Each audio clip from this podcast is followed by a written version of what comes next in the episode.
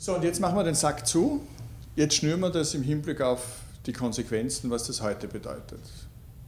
Man sagt, wir leben in einer Gesellschaft heute äh, mit einer Religion ohne Religion. Das heißt, nur weil für viele Religion nicht mehr bestimmend ist, heißt es nicht, dass sie trotzdem eine Sehnsucht nach Tröstung oder eine Hoffnung empfinden im Hinblick auf das, was kommen wird, das, was sein soll. Und je größer die Unsicherheit ist, desto größer ist natürlich auch dann die Irritation.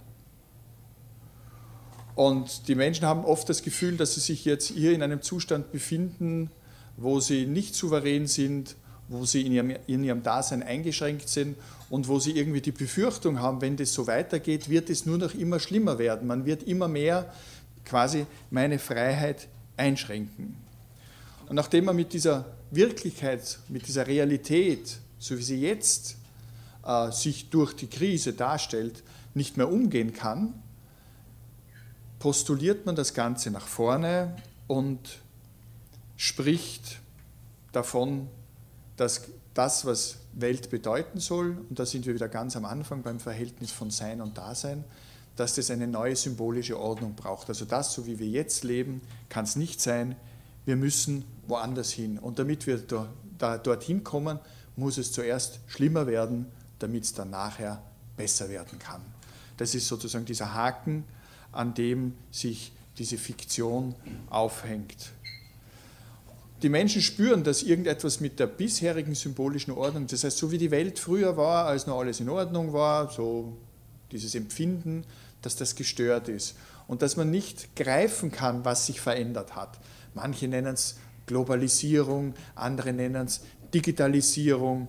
Äh, es ist irgendwie eine gestaltlose Macht, auch die Institutionen, die sozusagen auf uns einwirken und uns dazu bringen wollen, etwas zu tun.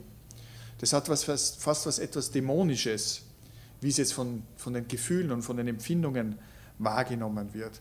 Und auf der anderen Seite gibt es diese Verführung, da, da gibt es was Neues.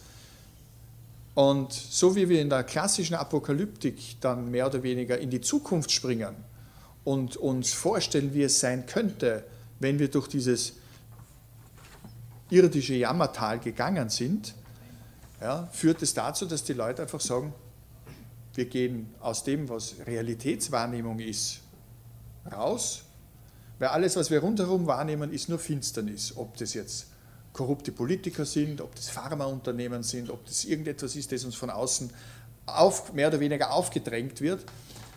Das führt aber nicht so, dass man wirklich konkret über Alternativen nachdenkt, sondern man bleibt in einem Wunschdenken. Es wäre doch schön, wenn es so oder so wäre. Und was früher mal diese Hure Babylon gewesen sein mag, ist heute das System. Ohne dass man irgendwie konkretisieren könnte, was damit gemeint ist. Das bleibt ganz schwammig, das bleibt ganz unklar. Und gegen diese korrupte Gesellschaft da draußen gibt es den Aufstand der Tugendhaften. Das sind wir, die wir die Erkenntnis gewonnen haben. Und daraus entsteht auch ein neues Gemeinschaftsgefühl. Das heißt, viele Menschen haben das Gefühl, dass sie fragmentiert sind, dass sie ganz vereinzelt sind, dass sie niemanden mehr haben, dass die Gemeinschaften auseinandergebrochen gibt, die es früher mal gegeben haben mag, sondern und dann gibt es plötzlich welche, die sich Gedanken darüber machen, wie es sein sollte und die auch Beweise angeblich dafür haben. Das heißt, und dieses apokalyptische Denken wird dann, man kann es fast nennen, so etwas wie ein Instant Karma. Jetzt und hier wird das passieren. Und die Menschen ziehen ihre Kraft daraus, dass sie leiden. Und wenn sie leiden, dann sind sie die Märtyrer im Sinne von dem, was da in Zukunft kommen soll. Und wenn jemand leidet, dann hat er immer das letzte Wort. Das heißt, die Leute sind dann in einem Opferstatus drinnen. Und auch wenn dieses Ereignis nicht eintritt, das ist, schon, das, das ist gar nicht so wichtig. Das Wichtige ist, dass man diese kognitive Dissonanz zwischen dem Wünschen, dass etwas sein soll, und der Erkenntnis, dass es aber nicht ist, einfach in die Zukunft projiziert und dann eine Gemeinschaft um sich schart, die genau dasselbe denken. Also man stellt ein Phantasma, irgendetwas, das vollkommen ungreifbar ist, an die Stelle von einer leider harten Realität, mit der wir uns auseinandersetzen müssten. Da sind die Leute aber gar nicht mehr erreichbar, sondern diese Erlösung wird irgendwo in die Zukunft hineinprojiziert. Was daraus entsteht, ist ein durchwegs dystopisches Zukunftsbild. Das heißt, es muss alles schlechter werden, aber wir in unserer Quasi-Gemeinschaft werden das äh, überleben, weil wir, und das ist vor allem das, was in den sozialen Medien sehr viel passiert, weil wir einfach zusammenhalten und darum wird es dort auch von den Behauptungen immer extremer. Das hat mit der Realität überhaupt nichts mehr zu tun, das hat nur was, etwas damit zu tun, dass diese Gemeinschaft zusammenhält und im Hinblick auf ein apokalyptisches Ereignis, das kommen wird, die Hoffnung hat, dass in Zukunft alles besser wird. Und es ist ein irrsinnig starkes Gefühl und ein Gemeinschaftsgefühl, das aus dieser fast wahnsinnigen Einstellung heraus entstehen kann. Und mit diesem Problem sind wir heute konfrontiert. Und wenn sich jetzt jemand hinstellt, ja, wir müssen doch eigentlich äh, uns dessen bewusst sein, dass das Dasein immer unsicher ist, dass wir immer damit rechnen müssen, dass zufällige Ereignisse uns quasi in die Quere kommen, dass wir uns einüben eigentlich in diese, nennen wir es stoisch, äh, Unerschütterlichkeit dem Schicksal gegenüber, dass jedem und jeder von uns etwas passieren kann, damit erreicht man die Menschen gar nicht mehr.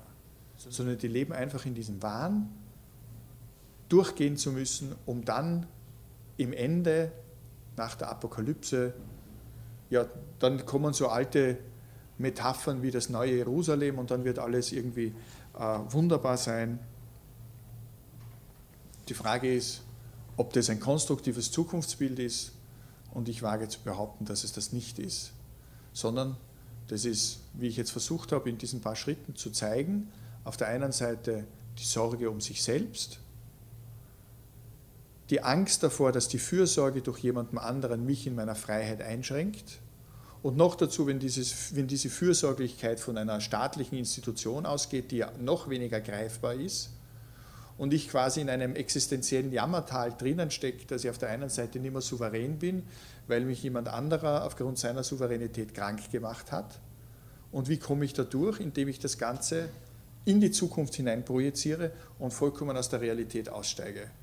Und das ist vielleicht ein Erklärungsmodell dafür, warum wir mit so vielen äh, irrationalen Argumenten und Behauptungen im Hinblick auf den Status quo, das heißt, wie es jetzt ist, und was sich daraus entwickeln könnte, also wie die Zukunft sein soll, konfrontiert sind.